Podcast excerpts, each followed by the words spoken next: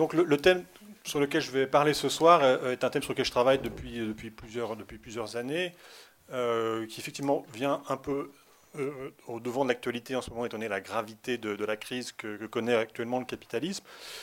mais c'est un thème sur lequel, jusqu'à présent, il était très difficile d'avoir un débat, en France en tout cas je dois dire que quand mon bouquin est sorti, il est passé euh, relativement inaperçu. J'ai eu, eu, très peu d'invitations à, faire des débats en, France. J'en ai eu plus dans les pays euh, limitrophes, euh, la, Belgique notamment, la Suisse. Mais c'est vrai qu'en France, la question de la sortie, du dépassement, du renversement du capitalisme est une question qui, même à gauche, et même très à gauche, alors je laisse à côté, de côté l'extrême gauche qui en parle beaucoup, mais qui ne dit pas très, bien, très concrètement en quoi ça pourrait consister. Mais sinon, parmi euh, les forces de gauche ou même altermondialistes, c'est un sujet sur lequel il y a très peu de débats. Euh, c'est un constat. Euh, on, peut, on peut se poser la question pourquoi c'est en France particulièrement qu'il y a si peu de débats sur ce sujet. Alors je pense que la période qui s'ouvre maintenant va être beaucoup plus propice au développement de ce type de débat, et je pense que cette conférence de ce soir en témoigne. et je vais essayer de développer dans, dans, mon intervention l'idée qu'aujourd'hui, la crise du capitalisme nous permet de commencer à penser collectivement euh, la possibilité de sortir du système capitaliste et nous diriger vers une société alternative que j'appellerais de façon très générique euh, un socialisme civil. Une expression que je reprends à, mon collègue et ami Bruno Terret. Un socialisme civil dont j'essaierai de définir un petit peu la nature, les grands principes, hein, sinon, bien entendu, un schéma complet, ce qui serait totalement euh, absurde. Alors, euh, la crise actuelle est une crise majeure du capitalisme. Je crois que maintenant, à peu près personne ne le conteste. Euh, tel que celui-ci en a connu seulement deux fois jusqu'à présent, une fois à la fin du 19e siècle et une fois dans les années 30.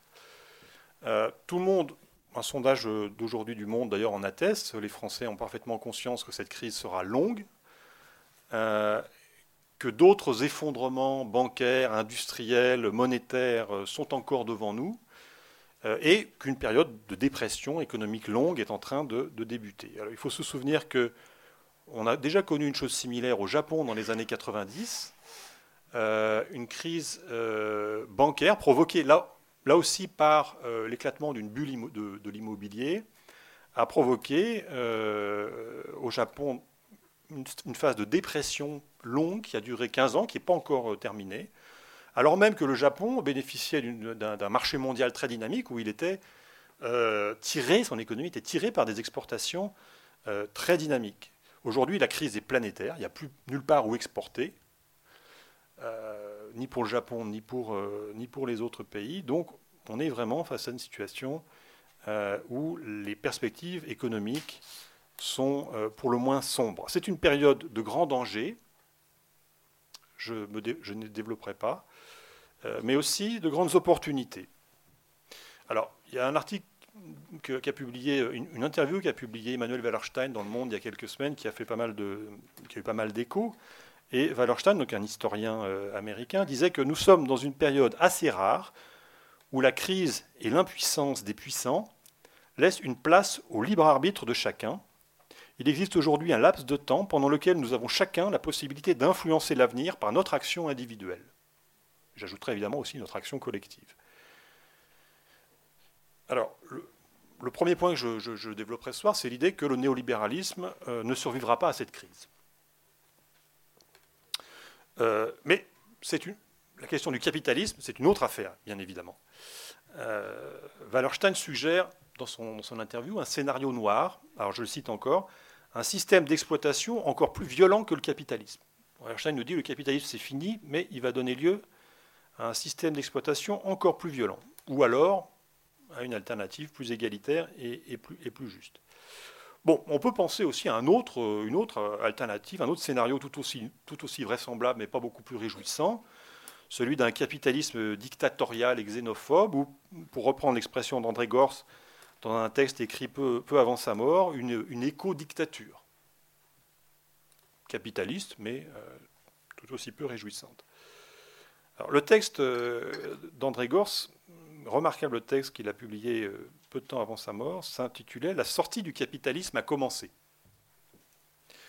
Euh, et ça, c'est mon, second point. En effet, je pense que si on veut éviter le ou les scénarios noirs, il est plus réaliste d'envisager une sortie du capitalisme euh, que d'en rechercher un nouveau mode de régulation, qui pourrait être un néo-keynésianisme vert mondial, euh, quelque chose qui, conserverait les traits essentiels du, capitalisme, en particulier l'orientation de l'économie en fonction de, l'objectif du profit, euh, mais qui le ferait de façon plus civilisée que le néolibéralisme. Donc j'essaierai de montrer que cette alternative n'est pas vraiment réaliste. Dans une troisième partie, j'ébaucherai une stratégie euh, de sortie du capitalisme et d'affirmation d'un nouveau modèle d'organisation de la société qu'on pourrait affirmer, qu'on pourrait qualifier, comme j'ai dit tout à l'heure, de socialisme civil. Bon, alors évidemment, euh, je serai extrêmement schématique hein, dans, tout ce que je vais, dans tout ce que je vais dire là, parce que, comme vous pouvez le constater, je brasse une telle, une telle étendue de, de thèmes et de sujets que je ne vais pas entrer dans le détail de l'argumentation et je vous prie à l'avance de m'en pardonner. La discussion nous permettra peut-être d'approfondir certains points. Alors, donc, premier point, pourquoi le néolibéralisme ne se relèvera pas de cette crise? Euh, Le néolibéralisme, c'est quoi? C'est euh, d'abord la libre circulation des marchandises et des capitaux, c'est-à-dire bon, ce qu'on pourrait appeler l'utopie de la liquidité parfaite, la liquidité, la fluidité parfaite du capital. C'est la privatisation généralisée des activités économiques, c'est la flexibilité du travail, on peut même parler de la liquidité du travail, par, analogie avec la liquidité du capital, et c'est euh, le pouvoir absolu des actionnaires dans l'entreprise, la, gouvernance actionnariale, comme on dit. Euh, basé sur ces, euh, sur ces principes, qui ont été établis au début des années 80, le néolibéralisme a donné lieu à une vague d'innovation financière qui aujourd'hui a échappé à tout contrôle. La finance mondiale a monstrueusement proliféré et se trouve aujourd'hui en voie d'implosion. En précarisant et en mettant en concurrence euh, les salariés du monde entier, le néolibéralisme a permis aux actionnaires de confisquer les gains de productivité, euh, mais il fallait bien préserver une dynamique de la consommation pour, pour assurer un minimum d'équilibre macroéconomique, et donc le système, pour ça, a recouru à un empilement euh, inconsidéré de dettes publiques et privées. Euh, l'épisode des subprimes aux États-Unis, qui a été le déclencheur de la crise euh, actuelle, n'est que le sommet de ce château de cartes qui devait inéluctablement s'effondrer et on était quelques-uns, enfin parmi les économistes critiques, la plupart annonçaient déjà depuis plusieurs années cet effondrement sans être capable, bien entendu, de le dater.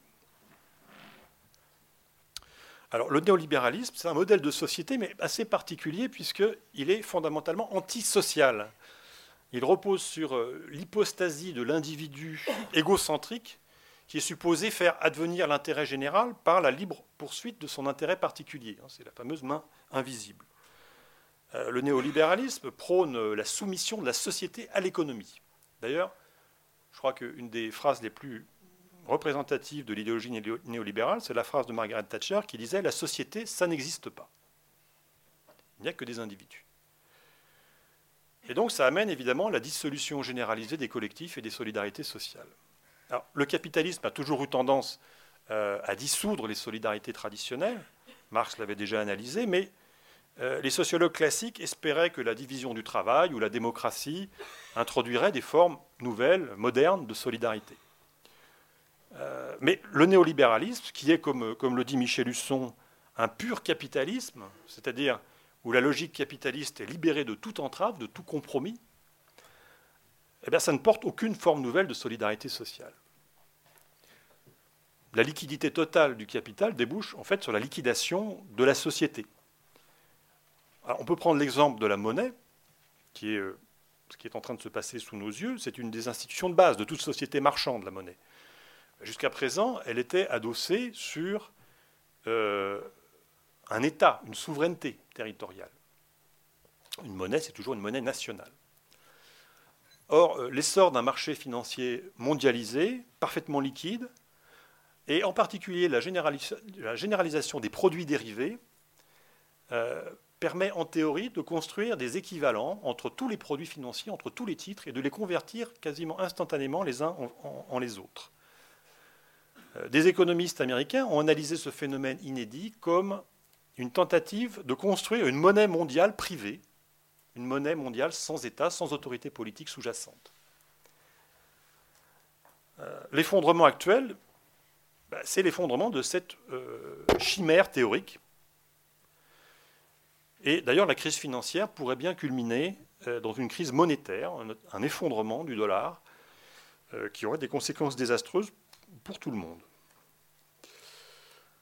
Dans les années à venir, les États, seul recours, et donc les contribuables, vont être appelés à renflouer un système financier et productif en déroute. Les banques, l'automobile, puis la, plupart des secteurs vont être touchés par des méga faillites qu'on ne pourra repousser peut-être euh, que par des injections massives d'argent public.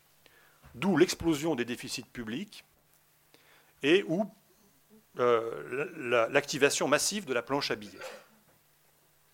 De toute façon, l'idéologie néolibérale ne s'en remettra pas.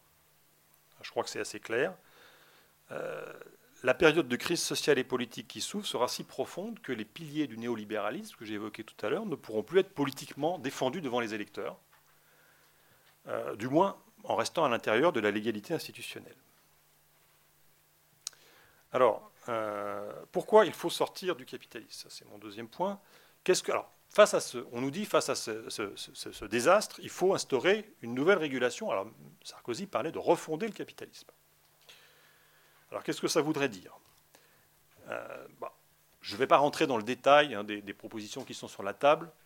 Alors celles qui ont été discutées par le G20 euh, ne sont en rien une refondation du capitalisme. Il n'y a eu absolument aucune proposition sérieuse. Il y a eu simplement une réaffirmation des principes de base du néolibéralisme. Mais ils ne vont pas pouvoir en rester là, bien entendu. Donc, je pense qu'il y aura des réformes réelles du système néolibéral dans les, années à venir, des tentatives de réforme. Qu'est-ce que serait une refondation euh, une, nouvelle régulation du capitalisme, ça serait fondamentalement euh, une restriction politique de euh, la logique du profit. Alors on peut penser à un système néo-keynésien au niveau mondial. Je ne rentre pas avec, une, insistance particulière sur l'investissement en matière d'économie de l'environnement, enfin de, capitalisme vert. Alors, Bon, bien sûr, on peut soutenir toute tentative sincère et réelle de réforme du capitalisme qui irait dans ce sens. Euh, ce que pour l'instant peu de monde propose d'ailleurs. Mais cette voie me semble peu réaliste euh, pour plusieurs raisons. D'abord, d'abord parce que ce serait réguler, enfin réguler, ce serait reculer pour mieux sauter.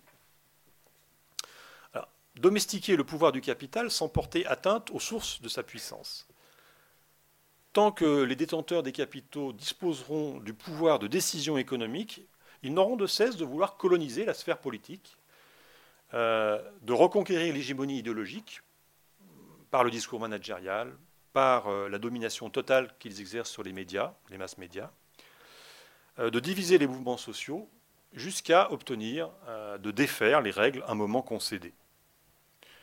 On rejoint là la contradiction à mes yeux fondamentale du, capitalisme, qui est euh, d'avoir d'un côté une sphère politique où un homme vaut en théorie une voix, et puis de l'autre côté une sphère économique où le pouvoir réside dans l'argent. Et cette contradiction est difficilement surmontable, enfin n'est pas surmontable par une simple régulation de l'extérieur euh, du pouvoir de l'argent. Alors bien sûr, on dira si on pouvait quand même civiliser un peu le capitalisme, euh, bah, ce, serait, toujours, bon à prendre. Hein. Ça permettrait peut-être de gagner quelques décennies, de gagner un peu de temps et de, limiter l'ampleur du désastre. Sauf que un tel programme sera nécessairement, il me semble, pris de court par les trois urgences euh, sociales, écologiques et démocratiques qui sont aujourd'hui euh, devant nous. Alors première urgence, l'urgence sociale. Euh, le coût de la sortie capitaliste de crise, même de type néo-keynésien, par un renflouement de la finance sur deniers publics, sera exorbitant pour les populations, au nord et encore plus au sud. Alors, sauf à supposer que les gouvernements redistribuent les richesses par euh, euh, une fiscalité confiscatoire sur les hauts revenus et sur les, gros patrimoines, hypothèse pour l'instant euh, peu réaliste, et qui de toute façon supposerait un tel renversement des rapports de force sociaux que, à ce moment-là, on se demande pourquoi euh, les mouvements sociaux, s'ils sont capables d'imposer une redistribution radicale des richesses, s'arrêteraient en si bon chemin et ne demanderaient pas aussi une redistribution radicale du pouvoir économique. Deuxième urgence qui rend euh, chimérique à mon avis, euh, l'hypothèse d'une régulation, d'une nouvelle régulation euh, capitaliste, c'est l'urgence écologique. L'humanité ne peut plus se permettre un nouveau cycle de croissance capitaliste, même keynésien. Euh, le capitalisme suppose l'accumulation et la croissance indéfinie, la marchandisation de la nature et des relations humaines. Or, il nous faut organiser rapidement une forte décroissance des consommations énergétiques, des émissions de gaz à effet de serre, des pollutions chimiques, une forte réduction du temps de travail. Le capitalisme ne sait pas faire ça. Et il ne le fera pas, sauf sous, la, sous la menace d'un mouvement social qui menacerait son existence même. Et là, on rejoint donc la nécessité d'un mouvement social qui menace le capitalisme. Enfin, il y a l'urgence démocratique. Comme dit, Wallerstein, euh, citation, les maîtres du système vont tenter de trouver des boucs émissaires à l'effondrement de leur hégémonie. Ben oui. Alors, certes, euh, l'élection d'Obama, c'est plutôt une bonne nouvelle de ce côté-là, parce que euh, n'est pas dans la, même logique que, Bush, Sarkozy ou, ou d'autres. Mais la dérive sécuritaire, xénophobe et guerrière pourrait très bien reprendre et s'aggraver en cas d'échec assez probable euh, des projets de réforme cosmétique du, du, du néolibéralisme qui nous sont aujourd'hui euh, proposés. N'oublions pas que la crise de 29 a directement provoqué la Deuxième Guerre mondiale. Alors, pour sauver, pour sauver ce, qui, peut l'être, hein, pour sauver euh, ce qui reste de démocratie politique, il faudra, selon moi, imposer la démocratie économique, c'est-à-dire remettre en cause le pouvoir censitaire des actionnaires. Alors non seulement je pense qu'il faut se préparer à la sortie du capitalisme, mais ça va devenir une question politique, d'actualité, dans les années à venir. On peut, je le pense, anticiper la montée d'une colère sociale très profonde devant le cynisme des élites politiques et économiques néolibérales et social libérales. Que nous proposent-elles en effet ces élites? Euh, après trois décennies qui ont vu euh, la baisse euh, généralisée ou la stagnation au mieux du niveau de vie général et l'enrichissement scandaleux d'une infime minorité. on dit maintenant au peuple qu'il devrait supporter non seulement le chômage et la misère liés à la crise de ce système, mais en plus un détournement massif des ressources publiques pour renflouer le système financier et les grands groupes capitalistes. Ça ne va pas être facile à faire passer. Euh, le philosophe euh, Axel Honneth, euh, successeur de, Habermas à, Francfort, nous explique que les mouvements sociaux trouvent de façon très générale leur source, non pas tant dans des conflits d'intérêts matériels que dans l'expérience du déni de reconnaissance, du mépris social. Il y a un bouquin qui s'appelle La société du mépris que je vous recommande fortement. Et là, nous entrons dans une ère où l'expérience de ce mépris social va percuter de plein fouet des millions ou des, dizaines de millions de personnes, euh, et où les luttes sociales vont grandir, vont se dérouler bien sûr dans les entreprises, malgré le chômage et la précarité qui ne vont, euh, qui vont ne faire que s'aggraver, mais aussi et surtout, je pense, dans la rue, autour des, banques, autour des sièges sociaux des entreprises, autour des bourses, à l'occasion des, expulsions de, de logements, des expulsions de, sans-papiers, des, expulsions de salariés qui occupent leurs entreprises, etc. Je pense aussi qu'on va assister à l'émergence, euh, y compris en Europe et aux États-Unis, de pratiques alternatives d'entraide, de survie et, d'expérimentation euh, dans le, domaine économique, euh, comme on l'a vu dans les pays du Sud, notamment au Brésil et en Argentine, à la suite d'effondrements économiques du type de celui que nous sommes en train de commencer à subir des coopératives, des systèmes d'échanges locaux, etc.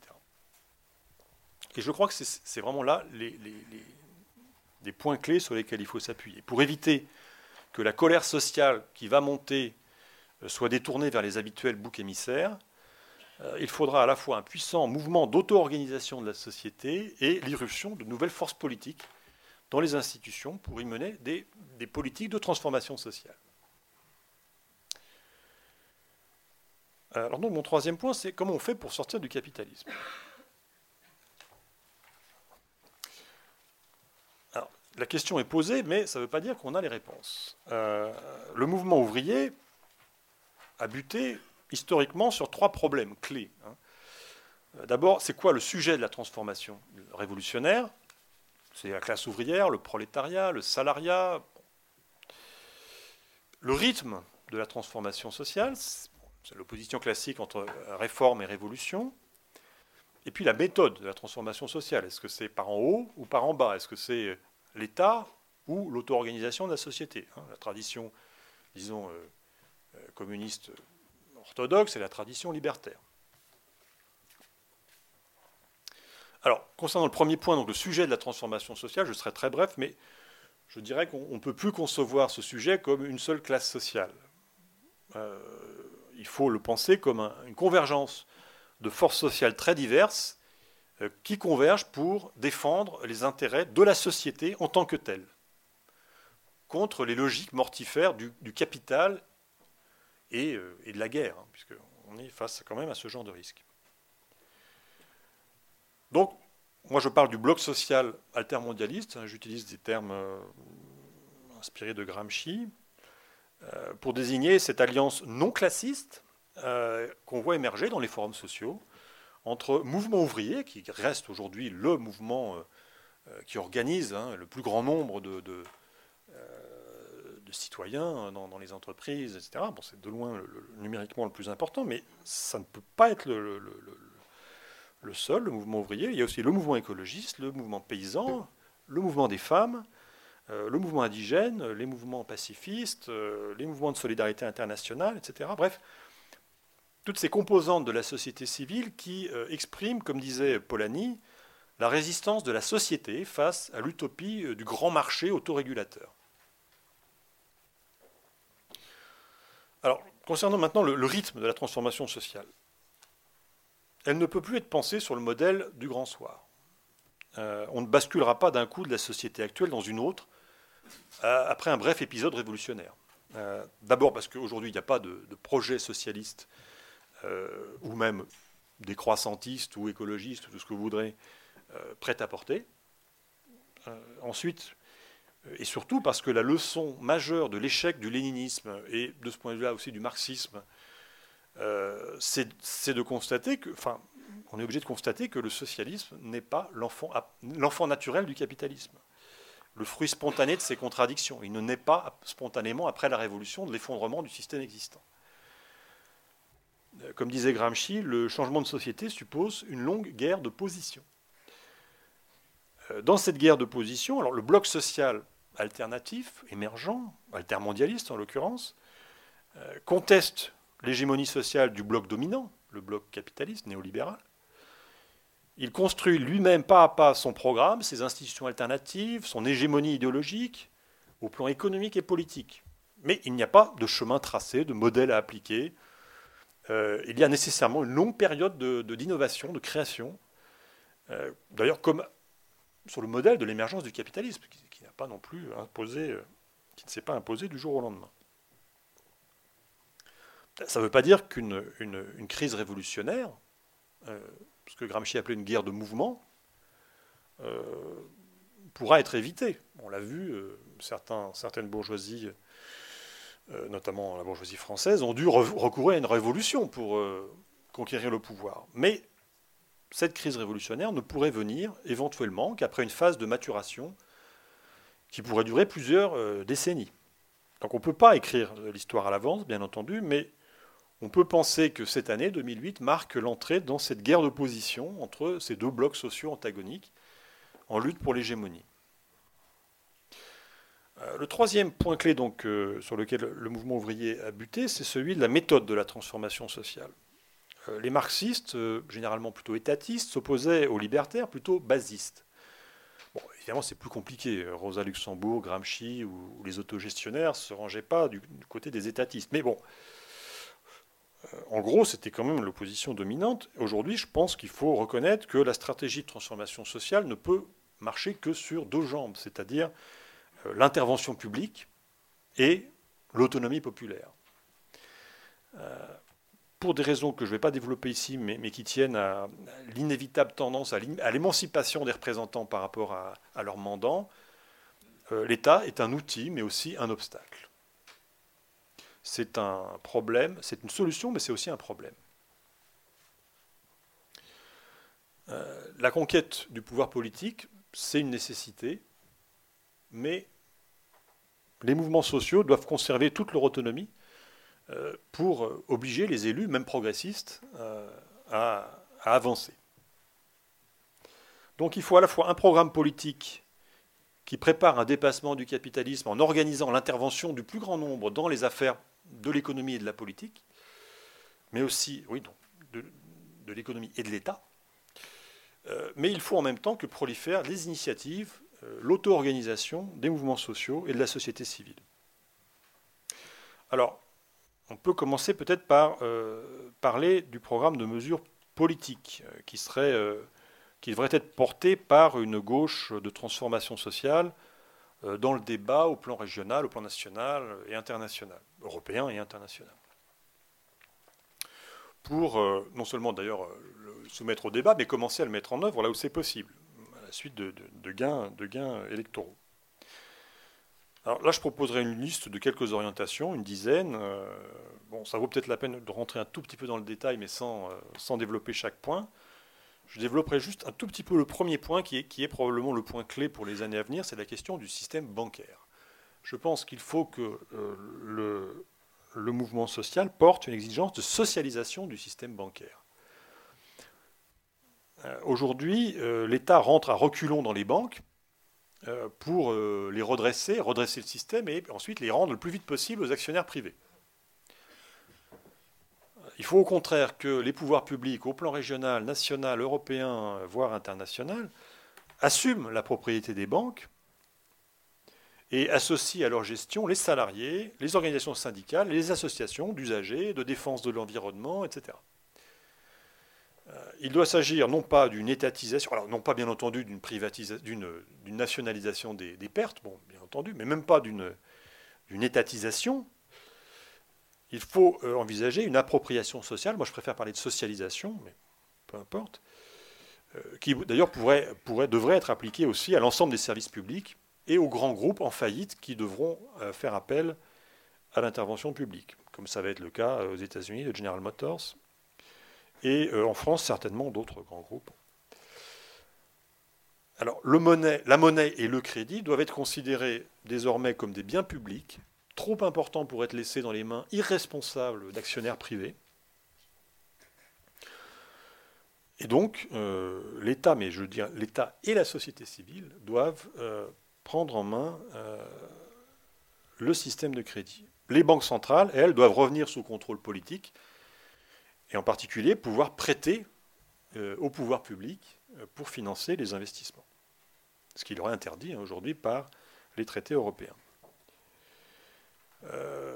deuxième point, j'irai un peu plus vite sur les autres points. Il faut réorienter les investissements publics et privés, notamment par une politique du crédit. Hein, les taux d'intérêt doivent être modulés en fonction de l'intérêt écologique et social des productions. Il faut redistribuer les richesses, c'est-à-dire réformer la fiscalité, frapper les hauts revenus et les patrimoines, instaurer un revenu garanti de haut niveau, euh, et puis même décréter un revenu maximum. Alors, Roosevelt, en, 1945, euh, le taux marginal d'imposition, euh, Roosevelt avait fait voter une loi qui imposait un taux marginal d'imposition, c'est-à-dire sur les revenus les plus élevés, la tranche des revenus les plus élevés, de 94%. C'était, c'était encore le capitalisme, hein, mais... Euh, il faut ensuite euh, définanciariser les entreprises, c'est-à-dire non seulement réduire la liquidité des marchés financiers, ça attaque, on a élaboré pas mal de propositions là-dessus, notamment les taxes globales sur les transactions financières,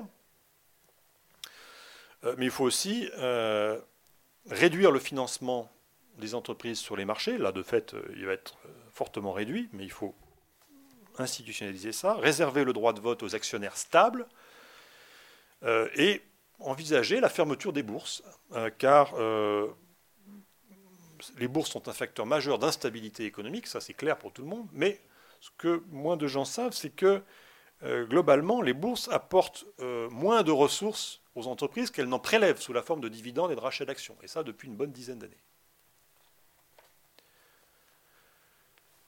Il faut aussi donc démocratiser le pouvoir dans l'entreprise. Alors en particulier, nous nous proposons un taxe, une proposition d'un taxe, d'instaurer un droit de veto des comités d'entreprise sur les décisions en matière d'emploi et d'investissement et d'élargir ces comités d'entreprise aux sous-traitants et aux autres parties prenantes. Je pense aussi qu'il faut favoriser la reprise des entreprises par leurs salariés quand les entreprises sont viables, bien entendu.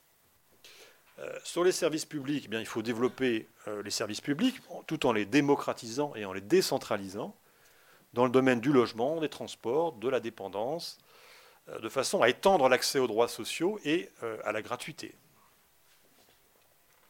Euh, contre le chômage, bah, il faut réduire la durée du travail et éliminer la précarité de l'emploi en instaurant une sécurité sociale professionnelle. Alors, je pense qu'il faut aussi travailler la question de la consommation. Le développement de mouvements de politisation de la consommation fait partie des orientations qu'a connu le mouvement social ces dernières années, qui sont très intéressantes. Et je pense que les pouvoirs publics ont un devoir, là, qui est de développer un système public d'information sur la qualité sociale et environnementale des productions, avec obligation de transparence de la part des entreprises, de fourniture d'indicateurs fiables et contrôlés par les comités d'entreprise euh, élargis, comme je viens de, les évoquer. Bon, alors au plan international, parce qu'évidemment tout ça n'est que partiellement, euh, difficilement réalisable seulement au plan national, euh, je pense qu'il faut envisager de refonder la construction européenne,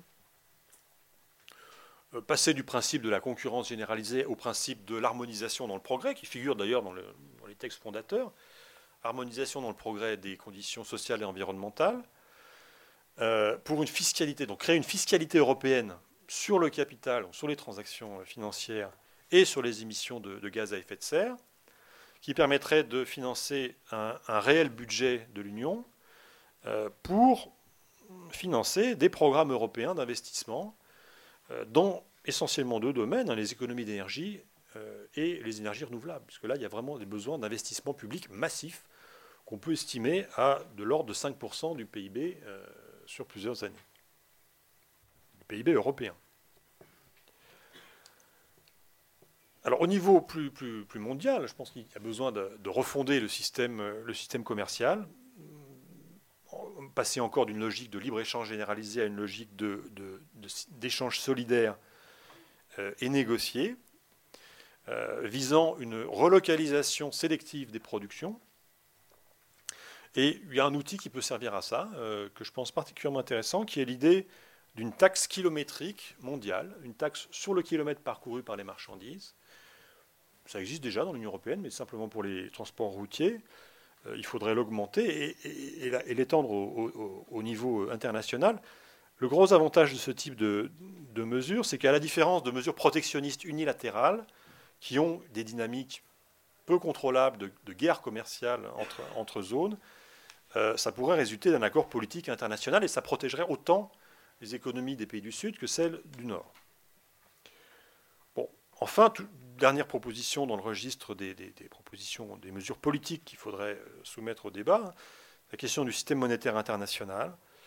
Euh, on parle de nouveau Bretton Woods. Bah, en fait, à Bretton Woods, Keynes avait fait une série de propositions que si on les relie aujourd'hui, ont gardé une large partie de leur pertinence. Je ne rentrerai pas dans le détail là, mais ces propositions d'ailleurs avaient été adoptées par l'ONU en 1948. Hein, ça s'appelait la Charte de la Havane. Euh, ça prévoyait notamment la création d'une monnaie mondiale et, l'interdiction des déficits commerciaux, ou la limitation très stricte des déficits, commerciaux. Il faudrait euh, tout simplement enfin, reprendre la discussion sur la base de ce projet qui était déjà euh, extrêmement bien pensé. Bon, alors ça, c'était du côté de l'économie. Bon, maintenant, je pense qu'aussi, il faut se préoccuper, toujours dans, le, chapitre, disons, des, mesures politiques qu'il faudrait, euh, qu'il faudrait proposer, euh, de changer les règles du jeu politique, hein, d'accroître le contrôle citoyen sur les institutions, sur l'État. Hein, c'est ce qu'on pourrait appeler la socialisation de l'État. Euh, alors là, je suggérerais quelques orientations. Bon, évidemment, d'abord, limiter l'autonomie des représentants par rapport aux représentés. Alors, il y a une série de, propositions hein, qui sont déjà dans le débat, mais euh, qu'il faudrait euh, faire avancer sérieusement, le non-cumul des mandats, la durée maximale ou la limitation des possibilités de réélection, euh, le référendum révocatoire, la question du statut des élus, notamment leur rémunération, qui ne devrait pas dépasser le revenu moyen, la question du, Sénat, je pense qu'il est important de, reposer la question du Sénat, et moi je propose par exemple de le remplacer par une chambre des citoyens qui serait tirée au sort parmi une liste de citoyens volontaires. Je pourrais en développer ce genre d'idée dans la discussion si vous le souhaitez. Euh, donc ça, c'est le chapitre limitation, contrôle de, de l'autonomie des représentants. Bon, il faut aussi développer des procédures de démocratie directe, hein, des budgets participatifs, des référendums d'initiative populaire. Euh, développer la démocratie délibérative, en particulier euh, tout ce qui tourne autour des conférences de citoyens et du débat, la mise en débat des options, des grandes, des, grandes options, et même euh, la question de la formulation des choix, des choix de société qui doivent être soumis ensuite à, un vote populaire, pourrait faire l'objet beaucoup plus systématiquement de, conférences de citoyens. Pourra aussi y revenir, si vous voulez, dans la discussion. Euh, un point important, c'est aussi la question des médias, de limiter l'emprise des grandes fortunes sur les médias et d'instaurer un soutien public euh, aux médias alternatifs et citoyens. Mais enfin, les politiques publiques qui doivent soutenir toutes les initiatives d'auto-organisation populaire dans le domaine de l'économie, de la culture, euh, de l'éducation, etc. Là, j'en viens donc à la deuxième jambe de la transformation sociale, qui est les mouvements sociaux. Le développement de l'autonomie populaire, euh, le développement de l'intervention directe des citoyens euh, dans les affaires économiques et politiques. Intervention directe qui leur est aujourd'hui largement interdite. Alors, bon, là, je, distinguerai quatre, quatre, grands axes de lutte. D'abord, la question du contrôle citoyen sur les entreprises. Euh, là, euh, on a eu toute une série de mouvements qui sont développés ces dernières années. J'ai parlé de la consommation responsable tout à l'heure. les mouvements de boycott, les alliances entre ONG de, euh, luttant pour le respect des droits de l'homme, des droits de l'enfant, etc., et euh, organisations syndicales, tout ça s'est développé de façon non négligeable. Je pense qu'il faudrait aller beaucoup plus loin dans ce sens-là.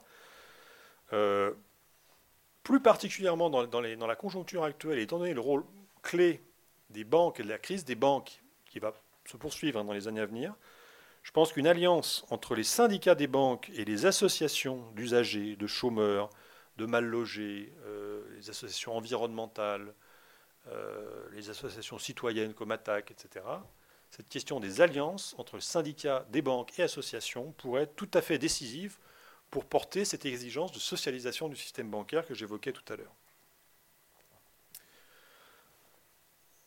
Euh, donc, contrôle citoyen, donc, sur les entreprises. Deuxième, point sur euh, ces, axes de, développement d'intervention populaire, d'autonomie populaire, ce serait euh, le développement de réseaux économiques solidaires. Là, c'est l'auto-organisation de la société dans le domaine de l'économie, ce qu'on pourrait qualifier de, zones libres, euh, affranchies de la, logique de la domination du capital.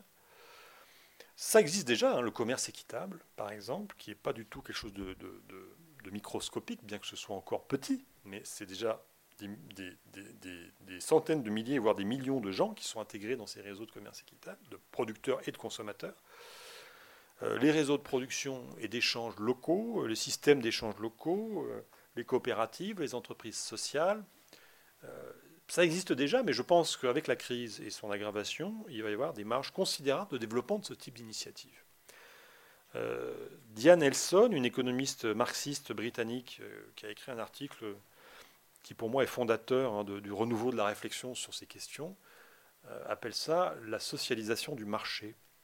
Le fait que, euh, à la fois par le développement de la consommation responsable et le développement de l'économie solidaire, on peut avancer de façon significative vers la socialisation des marchés, c'est-à-dire le contrôle démocratique sur les marchés. Ce qui n'est pas euh, l'extinction pure et simple des marchés, mais leur transformation radicale.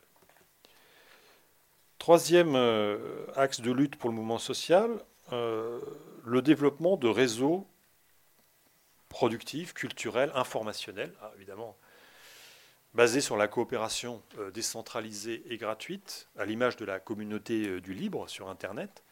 Là, je crois qu'il y a une piste majeure, mais qui est déjà largement en voie d'expansion hein, pour la construction d'une contre-culture, euh, une contre-culture euh, indispensable dans la guerre d'opposition que j'évoquais tout à l'heure.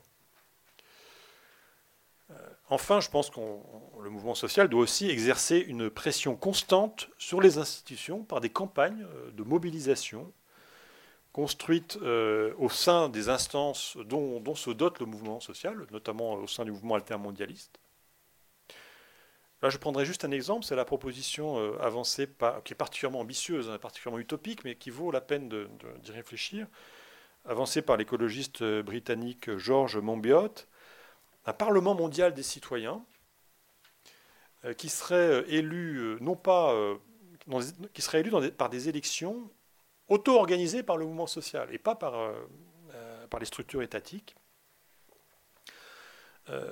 donc un Parlement mondial qui n'aura aucun pouvoir contraignant, qui aurait un, seul pouvoir d'influence symbolique du fait de, son mode de désignation et de sa représentativité, de la légitimité de sa représentation, et qui pourrait euh, faire pression sur les institutions internationales euh, en reflétant le point de vue euh, des, citoyens et des mouvements sociaux. Là encore, on pourrait revenir sur ces points dans la discussion si vous le souhaitez. Bon, je, je vais arriver à la conclusion. Là. ça nous mène où tout ça? Ça nous mènerait où si, ce type de stratégie se, développait? Alors, il y a un sociologue nord-américain qui, euh, qui a pas mal réfléchi sur ces, questions-là. Il s'appelle Eric Olin Wright. Et il nous explique que les sociétés modernes sont structurées autour de trois pôles fondamentaux euh, l'économie,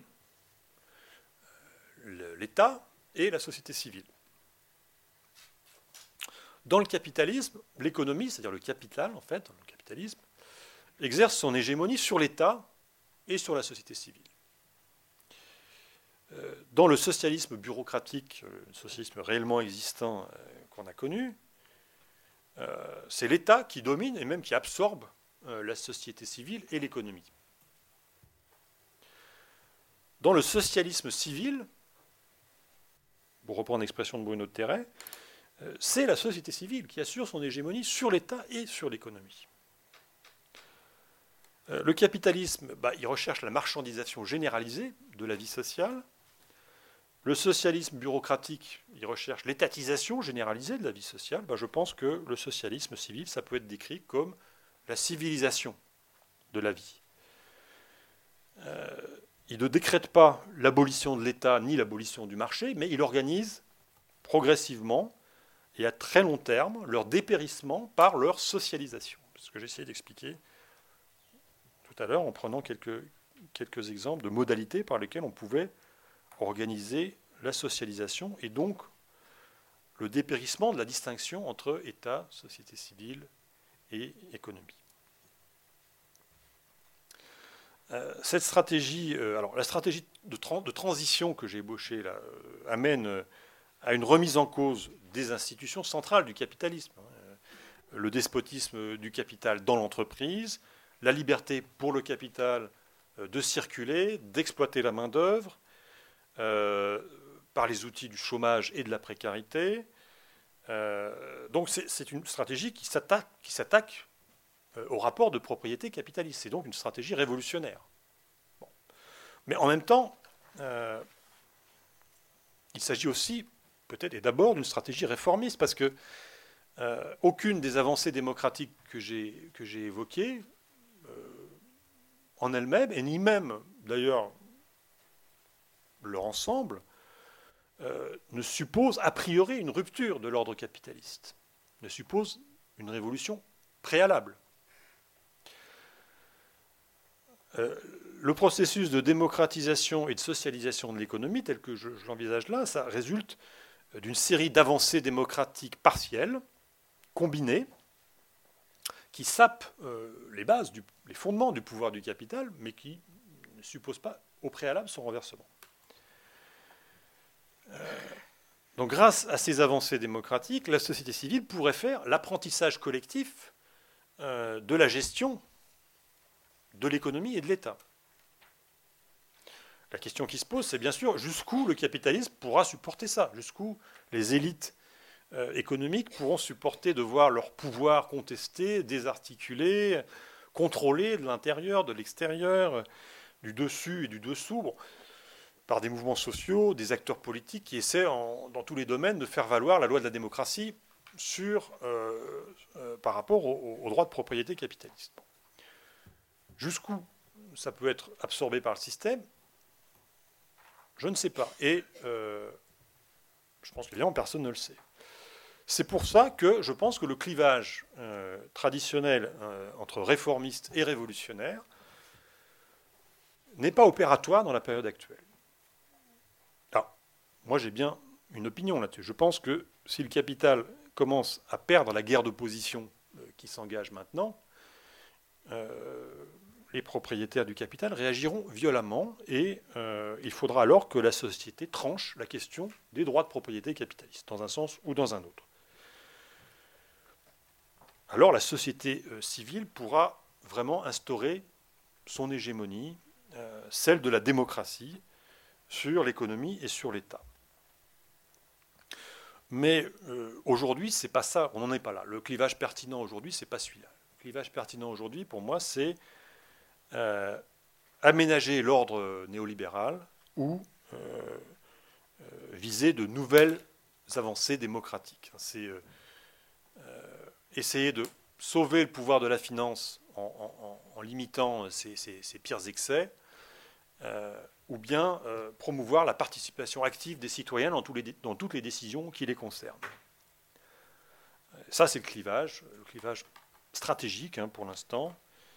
Euh, je pense qu'à long terme, si cette stratégie de transformation sociale euh, fonctionne, enfin si ça se déroule un peu comme ça, euh, bon, il faudra, les sociétés devront choisir entre le capitalisme et la démocratie. Mais c'est une perspective qui n'est pas immédiate. Bon, donc vous voyez que je n'ai pas peur de réfléchir dans des termes qui peuvent paraître utopiques. Mais moi, je crois, je crois à la vertu des utopies du moment qu'elles ont un caractère euh, réaliste, réfléchi et qu'elles sont euh, ancrées dans le, mouvement réel des choses, comme disait euh, le vieux barbu. Je vous remercie.